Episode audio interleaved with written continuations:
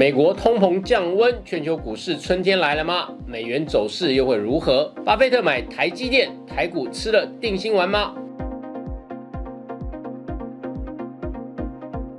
社长聊天室秒懂财经关键字，大家好，我是峰哥。美国十月的通膨年增率降低到七点七趴，这低于市场预期的七点九趴，也低于九月的八点二趴。这个消息激励了美股在上周四，呃，也就是十一月十号就全面狂飙，道琼工业指数一口气大涨了一千两百零二点，涨幅达到三点六趴。这还不是最大的，因为科技股涨势更凶猛，纳斯达克指数上涨超过五趴，费城半导体指数单日更上涨超过十趴。但说来是有一些讽刺的，因为七点七趴的通膨，如果你把它放在长期的水准来看。哎，这还是一个相当高的数字。那市场为什么这么的开心呢？啊，关键在于今年以来美国通膨降温的速度呢，始终比市场预期还要慢，所以就会让投资人非常的担心。如果联准会都已经这么用力在升息了，那通膨还不出现明显的加快降温速度，那这波利率究竟要升到哪里才够呢？联准会又拿得出什么新招来对抗通膨吗？投资老手最清楚哦，市场最怕不可预测。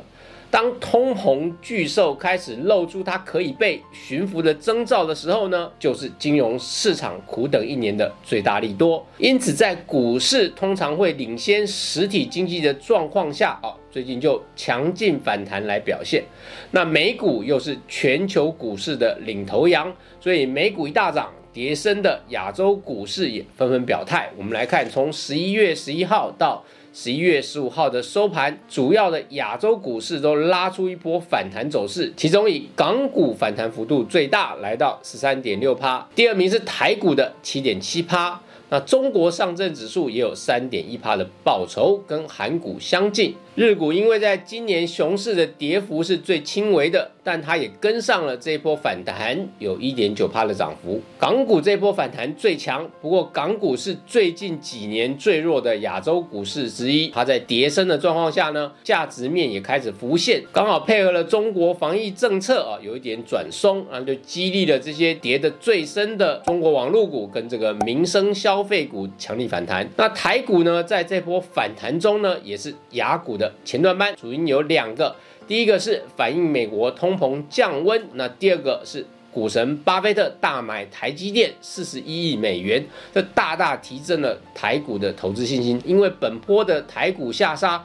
关键就是外资大卖啊，那这时候股神进场，对这些法人来说都是一个重要的信心提振信号。而且根据股神买股的习惯，他在进场买。大型股的时候哦，会先建立基本部位，接着会陆续分批买进，直到买完他心中目标的持股数量，他才会停手。这也意味台积电后续很可能还是有这类稳定买盘会持续进场，对于整个长线筹码的稳定很有帮助。那巴菲特买台积电啊，峰哥的观点，我认为主要有三个核心理由。第一个是台积电的护城河得到了股神的认可。我们知道先进的晶圆代工啊。已经达到富可敌国的投资规模，也就是说，不是随随便便可以投资得起。那这么大的资本的竞争呢，就有助于缩小它的竞争的样态哦，就是说，你的竞争对手相对就会比较少。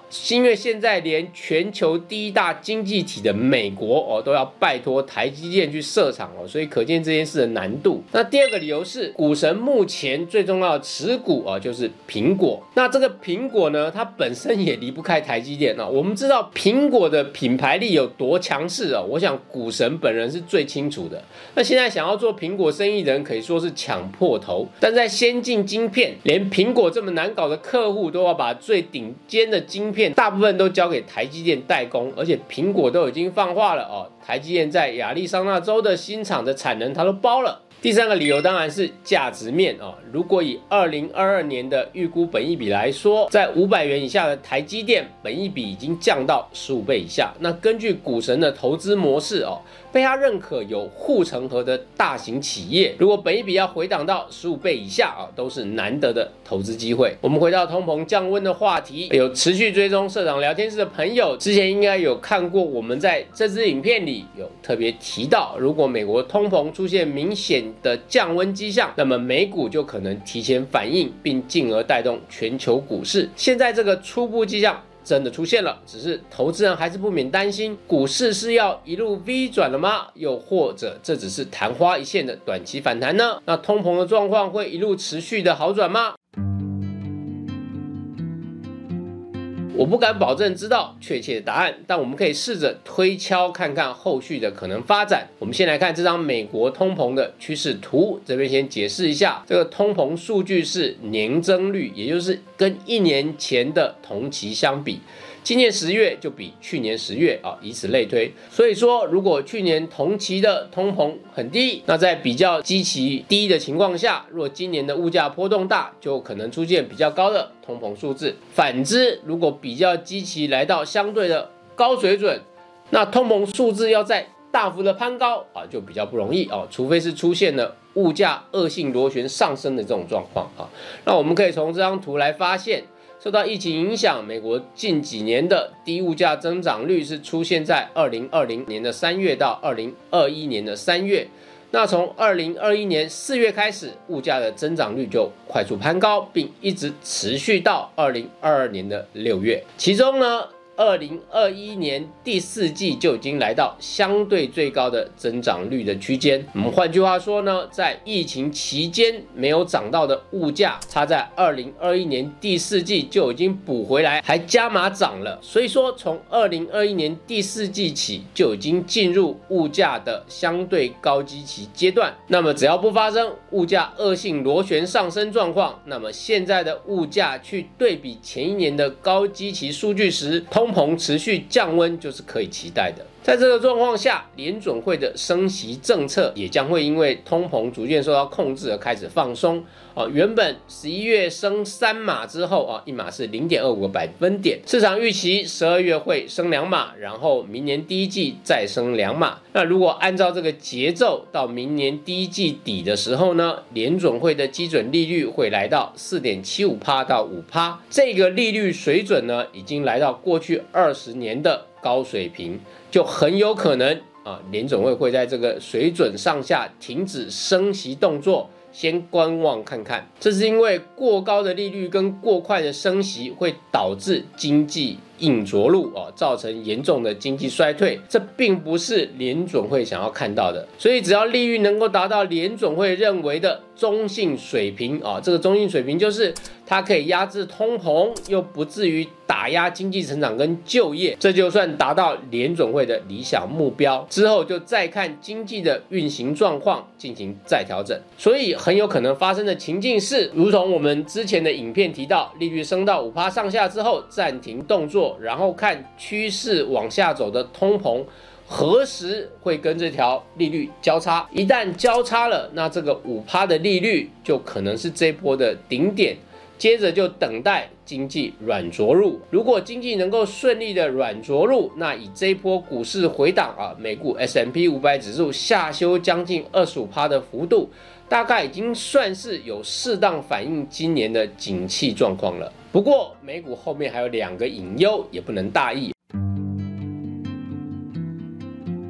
第一个隐忧是，美国是现在全球景气荣枯的最后堡垒，因为在全球经济的四大引擎——美国、欧盟、中国、日本，其中欧盟已经深陷俄乌战争的泥淖啊，通膨跟能源问题将冲击欧洲很长一段时间。那中国只有疫情清零的政策影响它的开放跟经济正常运作，就成为经济的不确定性因素。那虽然近期的管控稍微有放松一点，但中国的清零考量是基于它的基础医疗设施不足够来应应庞大人口，如果发生了大规模感染时候的需要啊，所以这个开放的脚步呢，应该是会非常缓慢的。最后来看日本哦，虽然它的经济目前从谷底开始要往上走。不过，因为这一次的谷底很深，所以这个复苏之路也会相对的漫长。整体来看，这个局势就是很明显的，全球经济的稳健发展，你如果光靠美国经济这一根支柱是撑不起来的。这也是联总会在解决通膨困扰之后。接下来他要面临的难题啊，因为之前联总会的快速升息政策是以美国的利益为出发点啊，这完全可以理解。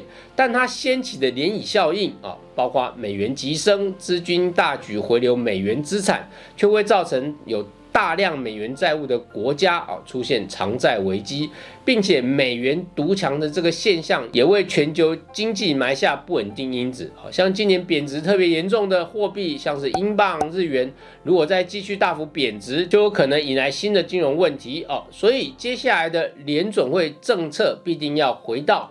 能让其他国家经济也能回稳的做法啊，那帮全球经济找到至少另外一根的支柱。所以呢，联准会很可能会动用的手段之一，就是为联合主要的大国央行来联手避免美元过强。这个部分呢，我们确实可以看到，从十一月四号开始，美元指数已经明显转弱的哦。显然市场有预警到这个可能性的发展。日本央行其实也在一百五十日元的价位时呢，也就展现出积极干预的防守态度。因此，联总会在解决通膨困扰之后，下一局将是如何避免美国经济的降温过快，演变成长期的不景气啊？如果景气在低谷横盘的时间太长，股市就很可能会再次破底啊！这就像二零零一年到二零零三年这段期间，当时美股是反弹后再破底，反弹后又再破底的状况。